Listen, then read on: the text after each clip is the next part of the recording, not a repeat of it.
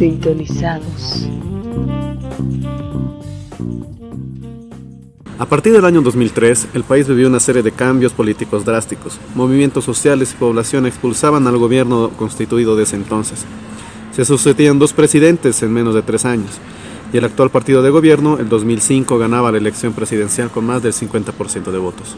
Esa ola de cambios también trajo nuevos debates al país, como el tema de la autonomía, que desde tierras orientales expandía el discurso autonomista al resto del territorio nacional.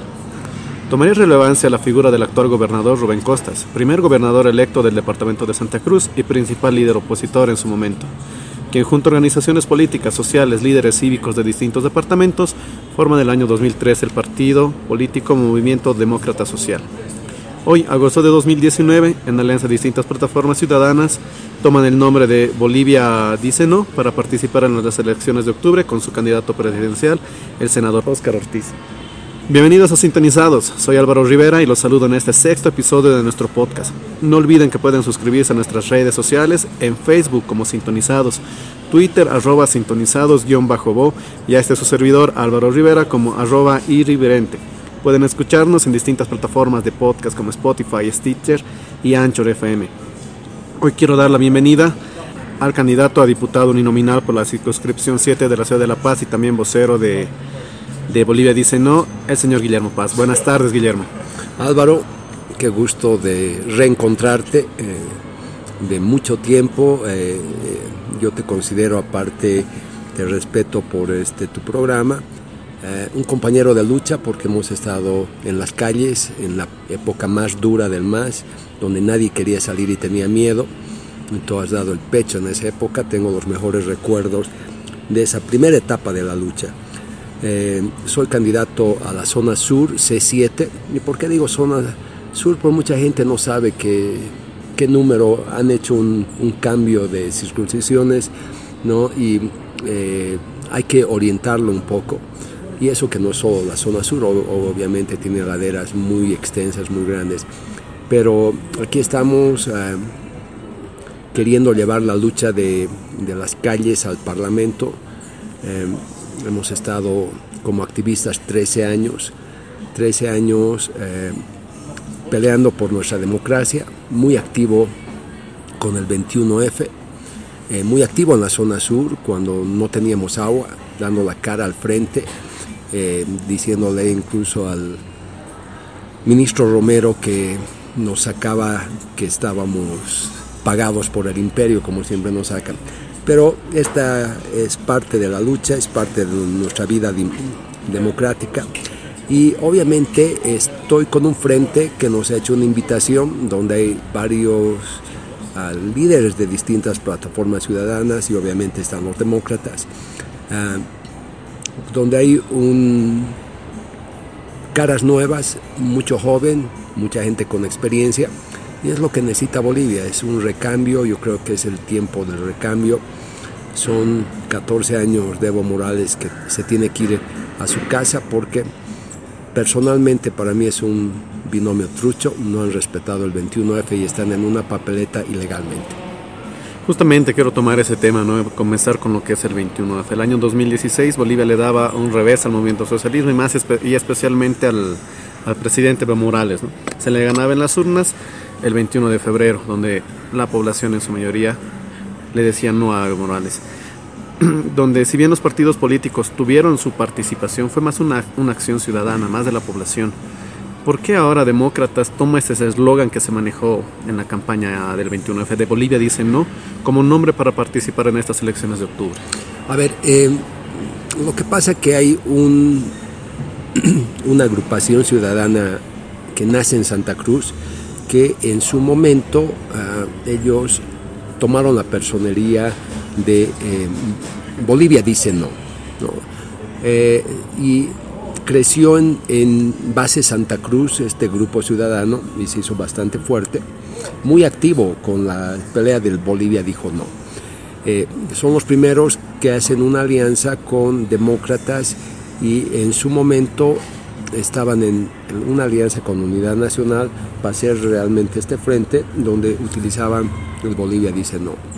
Eh, Eh, yo personalmente en un momento no estaba de acuerdo con eso porque eh, Bolivia dijo no, está muy en, el corazón de la gente que ha salido a pelear por el 21F. ¿no? Eh, ya no podían hacer los cambios y se quedaron con Bolivia, dice no. pero lo, lo, bueno de esta fórmula es que vemos realmente a muchos activistas, tanto de La Paz, Cochabamba, Santa Cruz y del interior, que han estado en las calles. Han estado en las calles peleando por el 21F ¿ya? y eh, se les está dando un espacio, un espacio donde se pueda llevar esa lucha de las calles y a seguir peleando por el 21F. Eh, también eh, en esa invitación yo he visto que los demócratas sí han estado, no diremos activamente en las calles, pero en el Parlamento haciendo respetar el 21F. ¿no? Eh, siguen en la lucha y esa lucha continúa. Eh, no es que simplemente están usando el nombre, simplemente eh, es, es, el nombre que está identificando a esa lucha de la población. Bolivia dice no, como te mencionaba, ha hecho la invitación y lo que ha convencido a muchos activistas de seguir en esta lucha, porque hay varios activistas, es yo diría una de las fórmulas que ha acumulado la mayor cantidad de activistas a nivel nacional, es eh, esa lucha y esa oportunidad que nos va a dar de entrar a seguir peleando para que se respete esta democracia, democracia que está muy débil y la tenemos que fortalecer. La población en su conjunto, estos últimos años, ha estado pidiendo la unidad de los partidos políticos para lo que son elecciones generales. Sin embargo, tenemos alrededor de ocho partidos opositores en papeleta, ¿no? aparte de lo que es Comunidad Ciudadana y Bolivia, y Bolivia dijo no, está, está el UCS, está el MNR, está PAMBOL, está el Movimiento Tercer Sistema. Eh, Bolivia dijo no, ha sostenido paulatinamente que el culpable de que no exista esta unidad es Comunidad Ciudadana de Carlos Mesa ¿Nos puedes eh, hablar en qué consistía esta unidad política a, la que se negaron y que se estaba planteando en su momento? A ver, eh, yo primero te voy a responder como activista, ¿ya? Eh, en la primera reunión en enero en Santa Cruz, donde yo fui uno de los que promovió esa mesa, donde estaba el Comité Cívico Pro Santa Cruz, Comités Cívicos de todo Bolivia, el CONADE y obviamente eh, yo fui como representante de las plataformas ciudadanas y que te digo, qué difícil sentar a las cabezas de, los, de, las, de las distintas fuerzas de oposición en una mesa. Se logró una reunión donde incluso estaba Samuel Doria Medina, que ya no era candidato, estaba Bolivia dice no, estaba Carlos Mesa y los otros candidatos, Víctor Hugo Cárdenas, estaba el del MNR, el Lema eh, y las otras fuerzas. El único que no participó fue Paz Zamora, que no estuvo en esa reunión, pero el resto sí estaba. El primer tema que se les puso la unidad. La mayoría estaba dispuesto, estaba dispuesto, pero si todos entraban en esa unidad. Y una vez el consenso de la unidad se iba a ver cómo iba a ser esa unidad, que no es fácil, como te digo, cuando hay egos, porque realmente cuando estás a la cabeza de un, de un partido político, nacen egos y hay gente con más egos que otros. Eh, al final de la negociación, claramente había un, un grupo, y ahora hay que decirlo con nombre y apellido, que era la gente de Carlos Mesa, que Eh, según ellos y la manera que ellos piensan, no querían hacer una unidad con políticos del pasado. Eh, y se levantaron y no se quedó en ninguna unidad. Simplemente que queda en el papel, lastimosamente, era que ellos se comprometían a hacer control electoral en una unidad total. Trató de una segunda reunión donde ya era un poco tarde, pero se los llevó otra vez a Santa Cruz y otra vez fue la misma, el mismo grupo, Comunidad Ciudadana liderada por Carlos Mesa, que no. Ellos pensaron que como ellos fueron los primeros en salir a esta contienda como oposición y tenían un porcentaje muy alto en las elecciones, que eso les daba para ser presidentes. Ellos estaban seguros que ya estaban en el palacio Y eh, ya en cancha es otra cosa, ¿no? La gente empieza a ver y, a mí me preguntan qué pasó, por qué no hay esa unidad. Y esa es la realidad. Eh, se ha hablado con ellos, no, eh, y vemos en sus filas que sí hay gente que tiene pasado político, ¿no? Está Ricardo Paz, Gustavo Aliaga, que ha trabajado con Tuto, después era del ADN, y otra gente de su entorno cercano a Carlos Mesa. Ah, la pregunta es, ¿por qué no querían la unidad? No te puedo decir, ¿no? O sea, eh, incluso nosotros como colectivos ciudadanos fuimos a hablar con ellos para incluso hacer una unidad para que la población vea que ellos están abiertos, que reciban a varios activistas y no, no han querido directamente hacer esa unidad. Simplemente eh, yo pienso y mi manera de ver es que sí han usado al colectivo ciudadano en su primera época nos han partido, que yo lo dije públicamente porque yo fui en un grupo de los colectivos ciudadanos independientes que no estaba de acuerdo en que nos partan. Eh, para mí la lucha era hasta el 21F y yo cumplí lo que dije el 21F.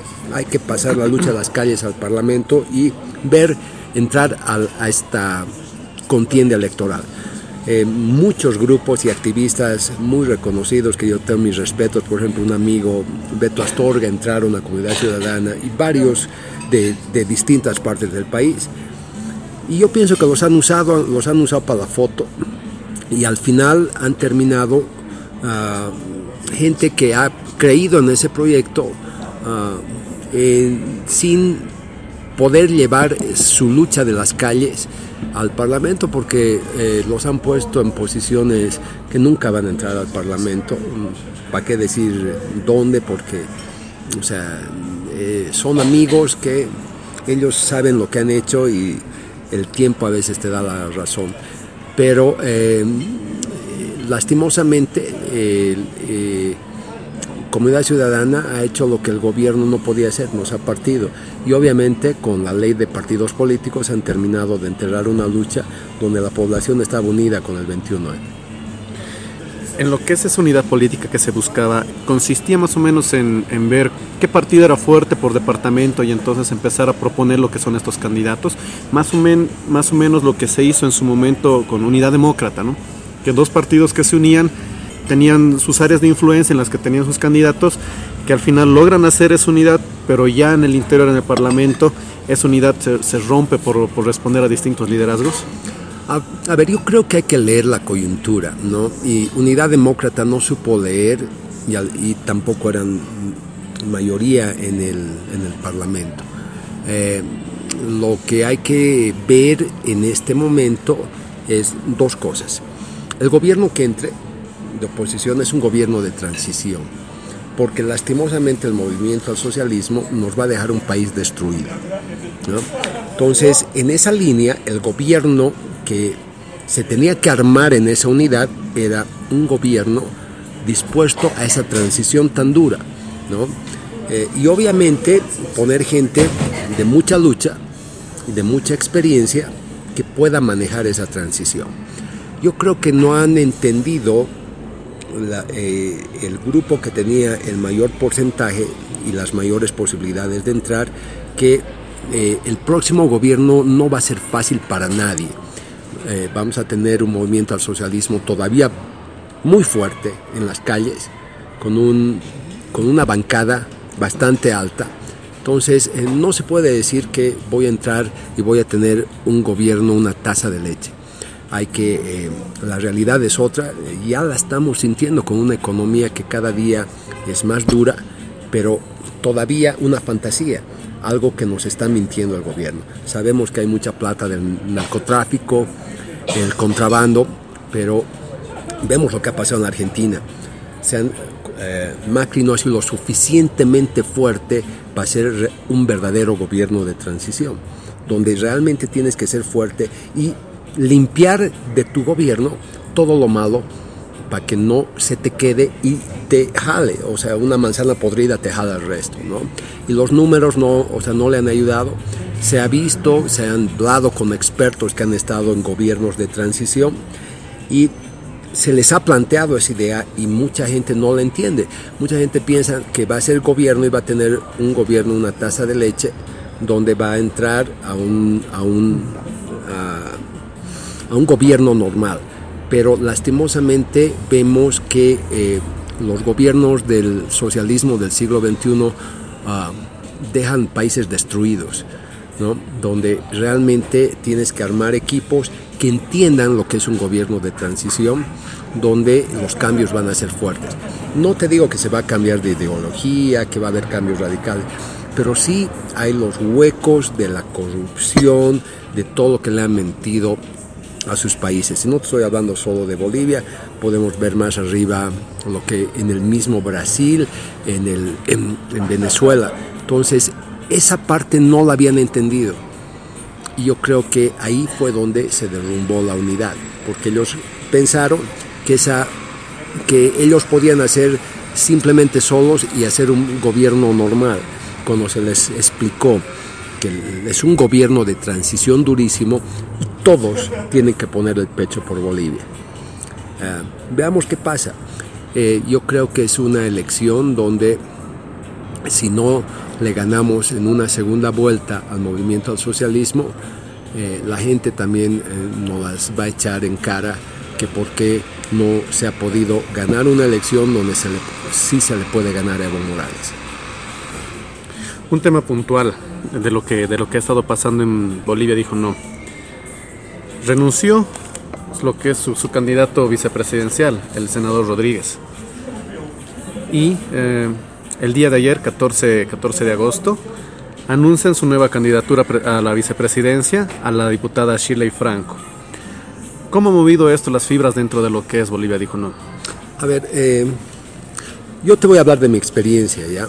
A mí me invitan y sí es una alianza bastante orgánica, porque yo entro, me invitan a que yo compita con otra terna para que yo sea electo el candidato a la C7. O sea, no soy electo al dedo, entro a una, a una precontienda, ¿no?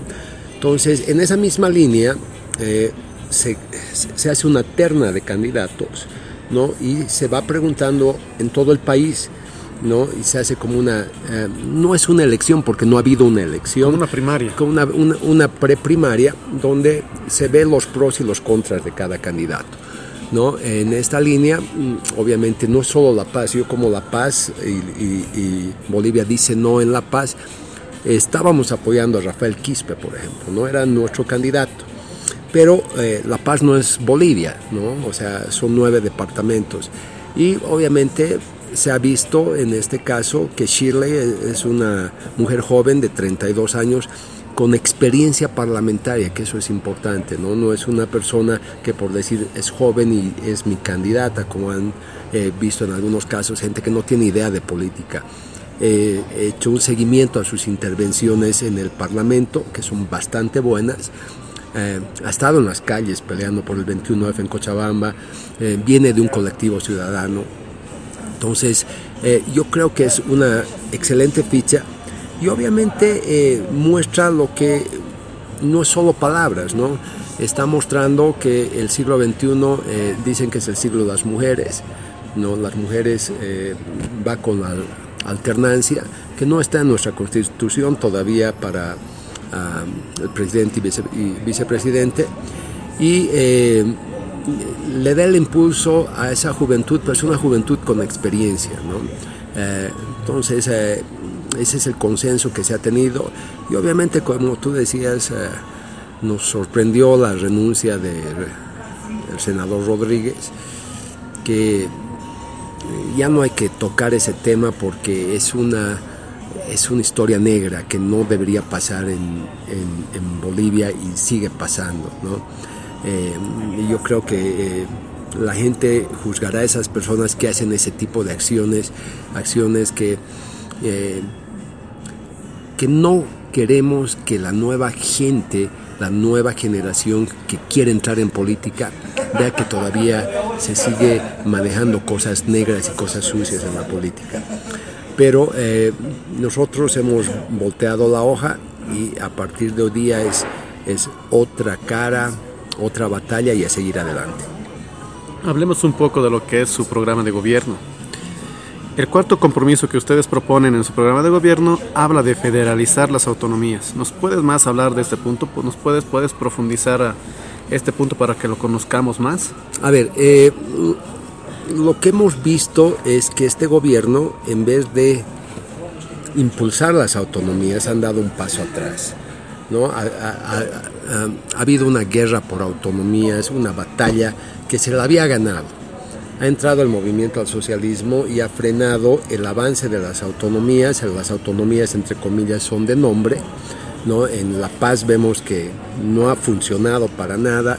Y en el Oriente, que habían tenido una pelea tan ardua donde han ganado la autonomía, tampoco han tenido los avances que se deberían tener para una autonomía. Eh, vemos que simplemente usar la bandera de la autonomía no es suficiente, pero tiene que ser, eh, un, entre comillas, estamos hablando de federalizar las autonomías, que todavía no existe en nuestra constitución. Obviamente hay que llamar, hay que, eh, hay que hacer una enmienda a esa constitución para que entre el término porque solo entra el término de autonomía, pero es una profundización de las autonomías, donde realmente hay que descentralizar el gobierno, porque está muy centralizado, eh, hay que descentralizar la, justicia, hay que descentralizar la salud, ¿ya? y obviamente eh, incluso la policía. Todo lo que está centralizado no está funcionando en el tema de, la policía, tenemos que trabajar más con una policía regionalizada. No quiere decir que vamos a partir, por ejemplo, la policía. Va a tener un, comando, pero se tiene que trabajar con policías que trabajen con las alcaldías, que no solo sirvan para ponerte grampas, ¿no? que sea una policía que trabaje con una policía, ah, con la policía del, gobierno. Nosotros vemos que esa, descentralización va a ayudar a que las regiones manejen más recursos, el pacto fiscal. El pacto fiscal nunca se ha llegado a profundizar. El, pacto fiscal tiene que ser eh, más ecuánime para los nueve departamentos, sentarse a trabajar para que llegue a todos porque eso va a darle muchísimo más dinero a las gobernaciones para que puedan hacer cosas. Vemos aquí en la, en la gobernación de La Paz, los fondos que maneja son menos que una alcaldía, no puede hacer nada el gobernador, ¿no? O sea, es una pena en la sede de gobierno que la manera que se maneja, porque realmente no, no, no, no se ha profundizado las, las autonomías. Entonces es un trabajo arduo, no te digo que en estos próximos cuatro años se, lo puede lograr, pero se tiene que trabajar, se tiene que trabajar arduamente y obviamente vamos a ver un progreso en las regiones manejando este tipo de autonomías. En ese punto entonces están ustedes también lo proponiendo lo que es un nuevo pacto fiscal con este tema de, de federalizar las autonomías. Hay que tocar el pacto fiscal, obviamente, porque no ha funcionado este pacto fiscal. Hay, que, hay que sentarse las nuevas gobernaciones, hay que replantearlo y ese pacto fiscal tiene que trabajar tanto como Patarija que entre comillas lastimosamente ha ido perdiendo cada vez más plata. ¿Por qué? Porque nunca terminaban de hacer los proyectos y tú sabes que si tú no, no, no, llegas al 100%, te cortan eh, ese chance y cada vez van reduciendo y ahora no tienen un peso y no pueden hacer nada. Sí, hay que, hay que sentarse, hay que volver a negociar y, es, eh, y obviamente eh, con esa mentalidad de que el gobierno central no puede manejar todo. Eh, vemos eh, un exceso de manejo del gobierno central, donde era lo que no queríamos. Eh, yo he salido a, a, favor de las autonomías, a un comienzo no las entendía bien, ¿no? y cuando tú entiendes que la lucha es para que cada región crezca y el gobierno central maneje, pero no como maneja ahora. Ahora vemos un gobierno que todo lo quiere manejar centralizado entre comillas, dice si hay autonomías, pero pregunta cuánta plata recibe. En el caso, como te digo, de la gobernación de La Paz, el pobre gobernador, me imagino que debe hacer maravillas para sacar su, con el presupuesto que tiene. Hay que volverse a sentar, hay que volverse, hay que volver a trabajar en un nuevo pacto fiscal. Un segundo tema sobre este mismo punto. Hablabas de mm, hacer alguna modificación a la, a la, Constitución para poder llegar a esto.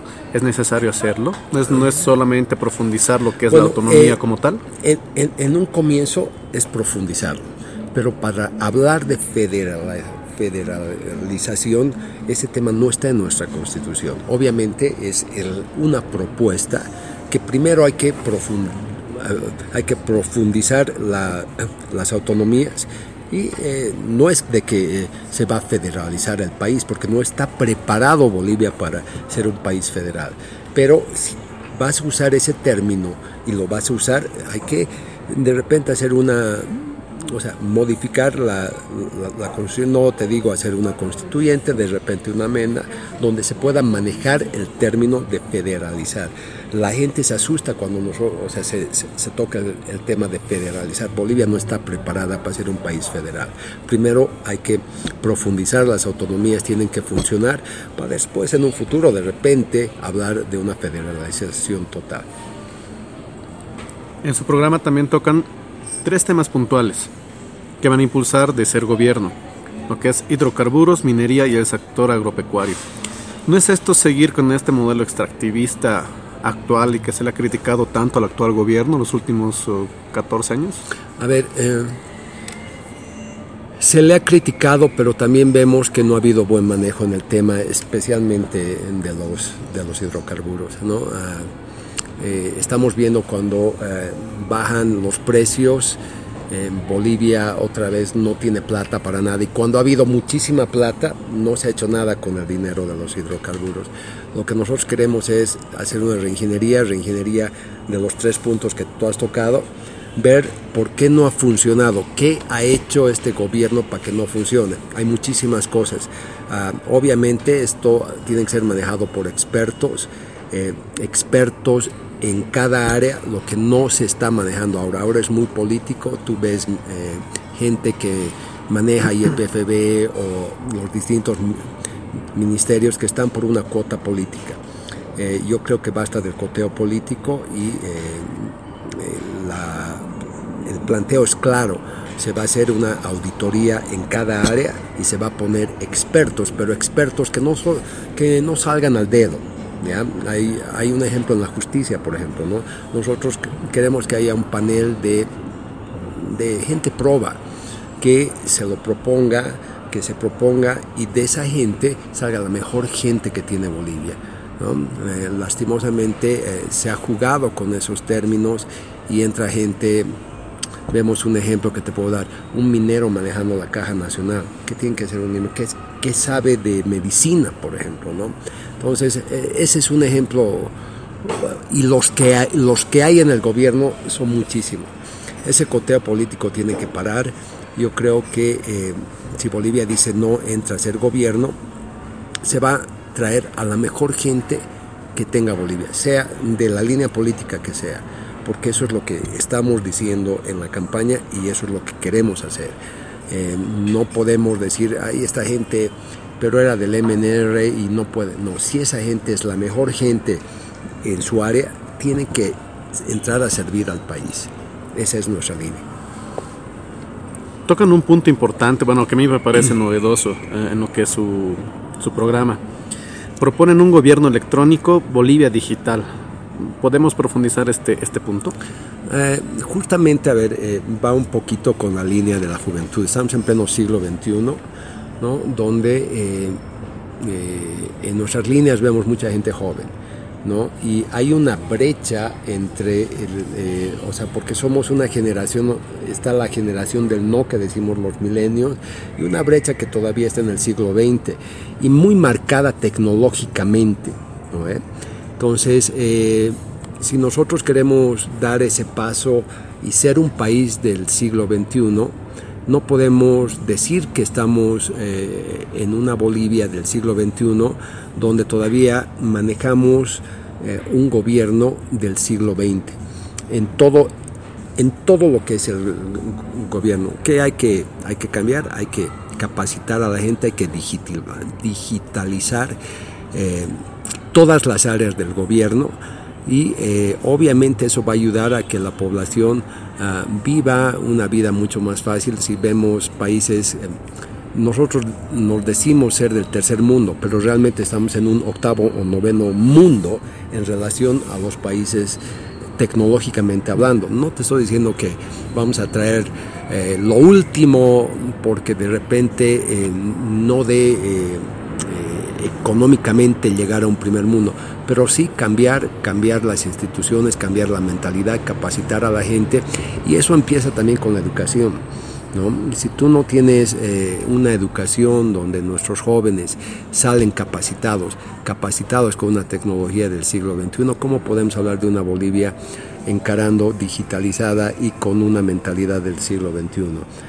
Eh, yo creo que Bolivia tiene que dar ese paso y es el momento de dar ese paso. Hemos tenido 14 años con un boom económico que no los vamos a poder tener, que podíamos haber hecho todos esos cambios, que no se los ha hecho.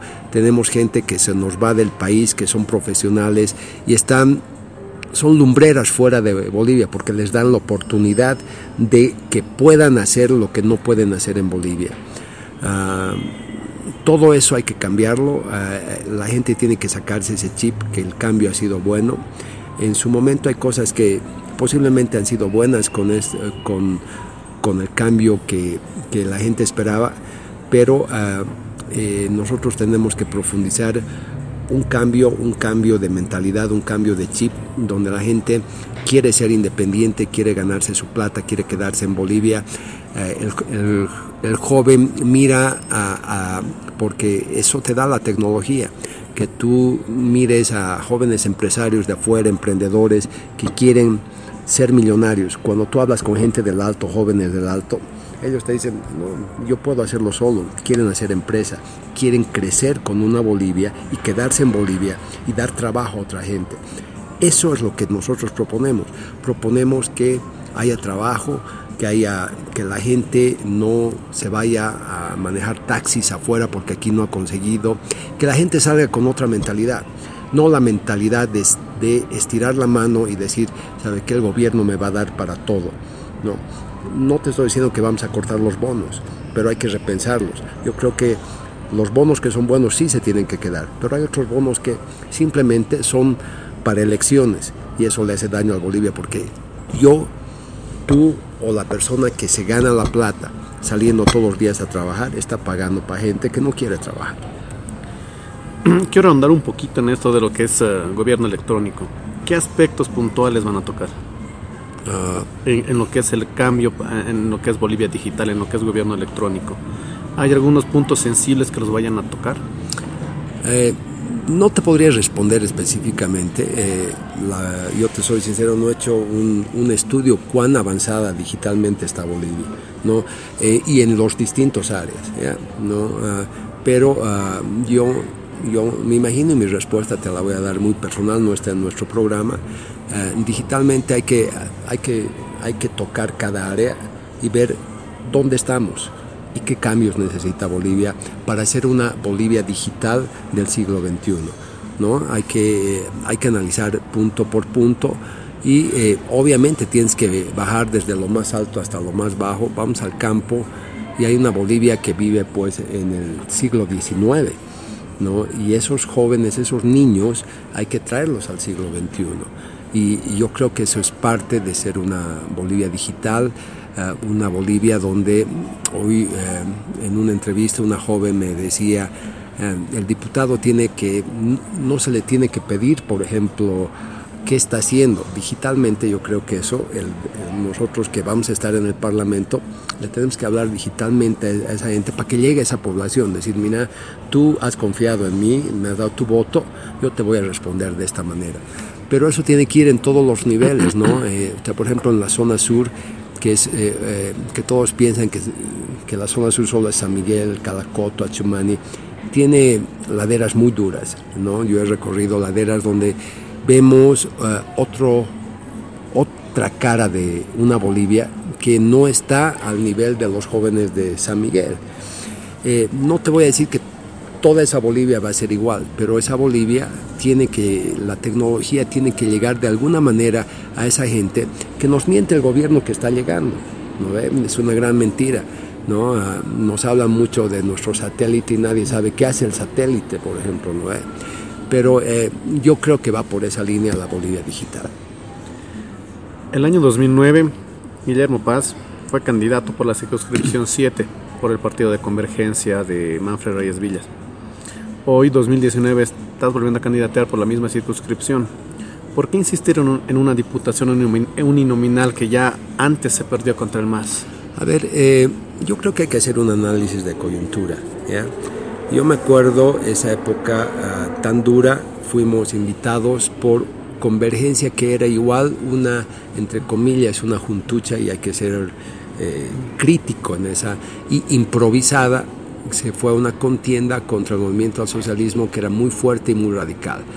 Eh, hubo fraude, no es una excusa. Nosotros a las 7 de la noche estábamos festejando una victoria.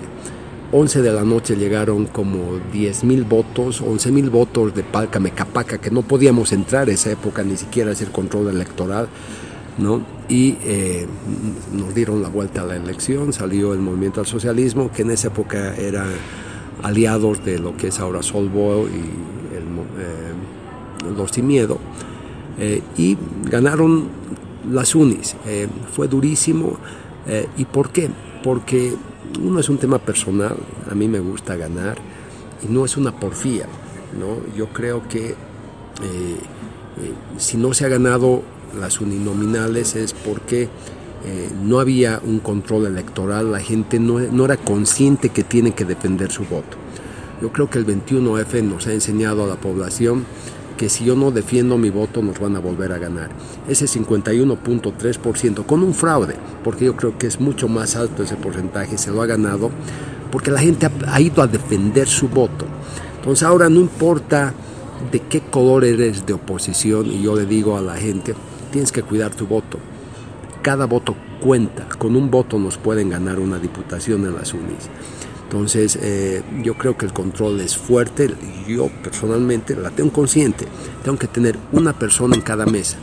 Esa época la gente tenía miedo hasta ir a una mesa electoral. Ser de un partido de oposición era un pecado. ¿Por qué? Porque el, el gobierno se aseguró de asustar a la gente que no podíamos conseguir quien vaya a hacer un control a una mesa.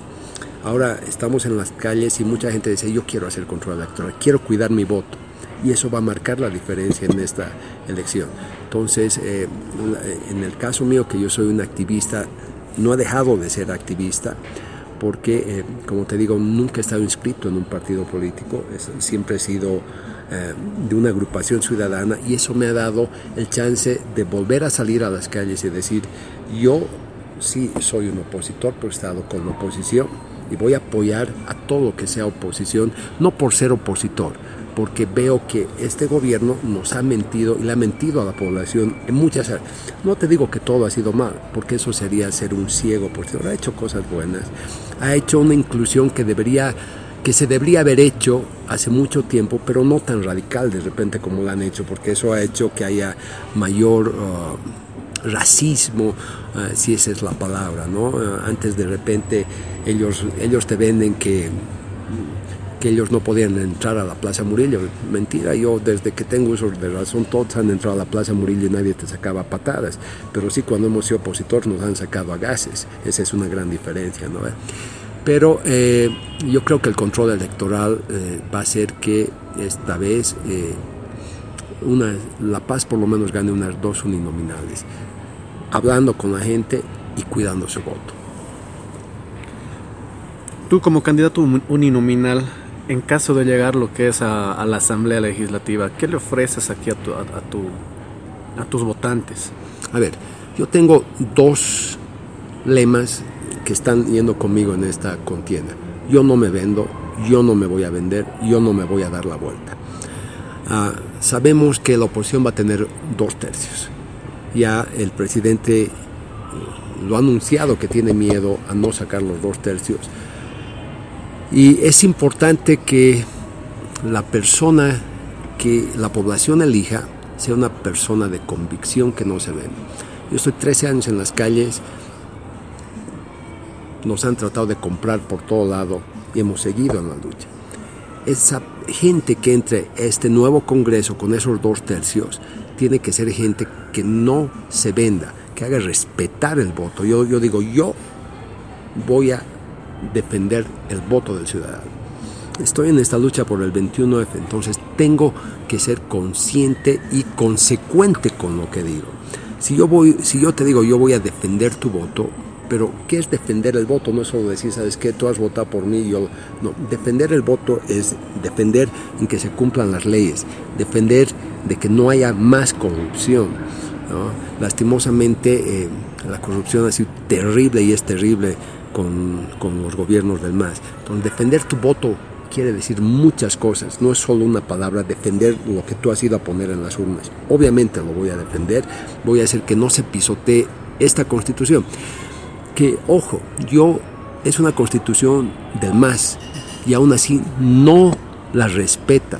Nosotros hemos estado en las calles porque no estábamos de acuerdo con esta constitución, pero aún así la respeto porque ha ganado legalmente, se ha ido a unas urnas y ellos han ganado. Pero ellos tampoco respetan la constitución y, la pisotean. Entonces, eh, mi compromiso es que no se pisotee la constitución y que se respeten las leyes.